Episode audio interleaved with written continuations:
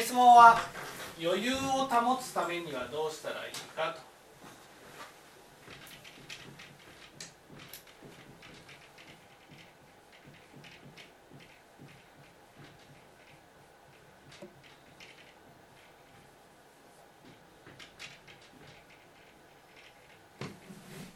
これはですね余裕を保つ余裕を保つためにはね一番は仕事自体を減らすってことなんです。やるべきこと自体を減らすっていうことが一番大事になります。例えば分かりやすく言えば、ね、子育てをしている時に子供がおもちゃを出して散らかすと。そうするとね親としては子供に片付けてほしいと思う。でも子供は片付けてくれない。そうすると親が片付けなければならなくなるわけです。親が片付けるってなるとねその毎回毎回おもちゃを片付けると大変じゃないですか。じゃあどうしたらいいの？かどうしたらいいんですか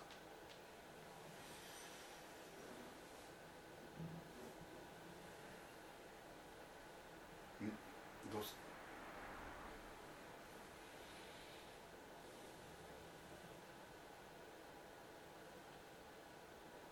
いやまとめてやりたくなりますけど後で。どうしたらいいかというとその子供の持っているおもちゃの数自体を減らすんです。おもちゃの絶対量が減ら、ね、減ればそのおもちゃを出して片付ける量も減る。だから片付けることがそんなに手間じゃなくなるんです。たくさん出すからたくさん片付けなくてはいけなくて大変なんです。少ない数だったらそんなに大変じゃない。ね。この場合その相手の方がこれもないあれもないっていうふうに言って探さなければならないとしたらどうしたらいい？まあ整理させるいうのがあると。そうなんです。やっぱもう物を絶対量減らすんで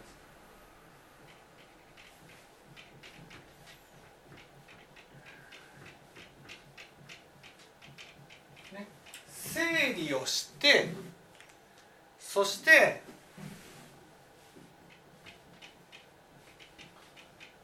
持ち物を一箇所にまとめることです、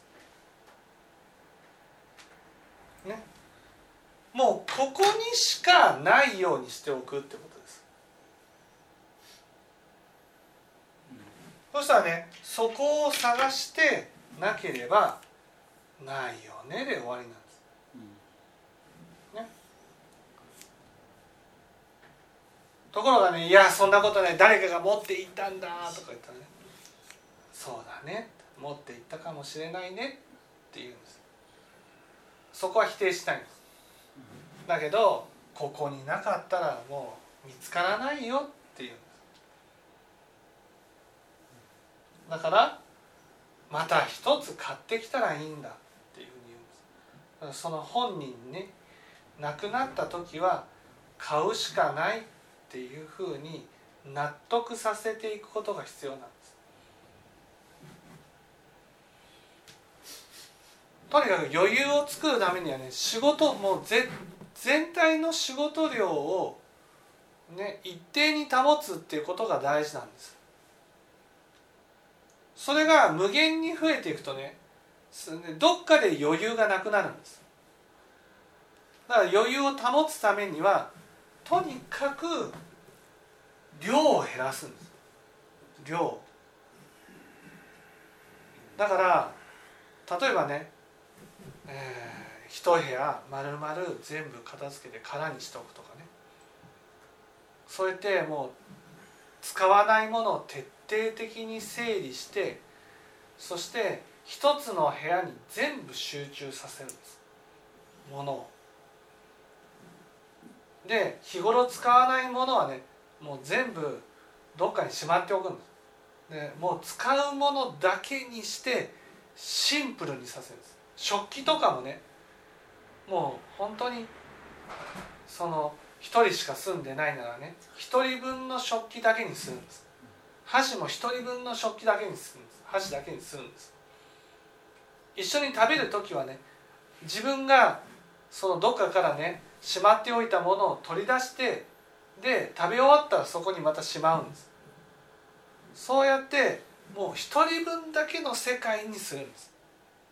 全てが。でも徹底的に整理ですこれは。まあ整理っていうかほんあのまあ抵抗はするだろうから、うん。あのとりあえず使う分だけにして他のものはちょっと別のとこに持ってくるそれでもいいです。そうそう。だからもう使うものだけに全部した部屋を作るってことです。それ以外は捨てるってなると抵抗があるならねじゃあ全部この部屋に移しといくからって言って段ボールにしまってもいいしね。そうやってほとぼりを冷めたらその段ボールごと捨てちゃえばいいわけでね。そうやってとにかくその自分の持ち物だけの必要なものだけの世界を作る。まあ、僕は把握できてないのがから毎回探すことになっちゃうので、うん自分が母親のものを全て把握するくらいのレベルに。そうそうそうそう。把握できるぐらいの量にしておくってことです。そしたらね物がなくなったってなったらねあっちかなこっちかなじゃなくてもうこの部屋しかないでしょってなるからねこの部屋で探すからそんなに余裕を奪われることはない、まあまああのどちらにせよ運んじゃいますけどいろんなところにうん運んじゃったら運んじゃったらいいんですどっか行っちゃった誰かが持って行ったじゃあなくなったんだねでいいんですこの部屋からに探してなかったらねじゃあなくなったんだねじゃあ買ってくるよもう買うことにねそんなに抵抗がないようにしとくんですだからそんな高いものも買わないねハサミがなくなってたらまたハサミ買ってくるからでハサミが見つかったらハサミを捨てればいいんですそうやって、えー自分の部屋だけに物を置いとくような習慣を身につけさせれば余裕を保つことができるようになります。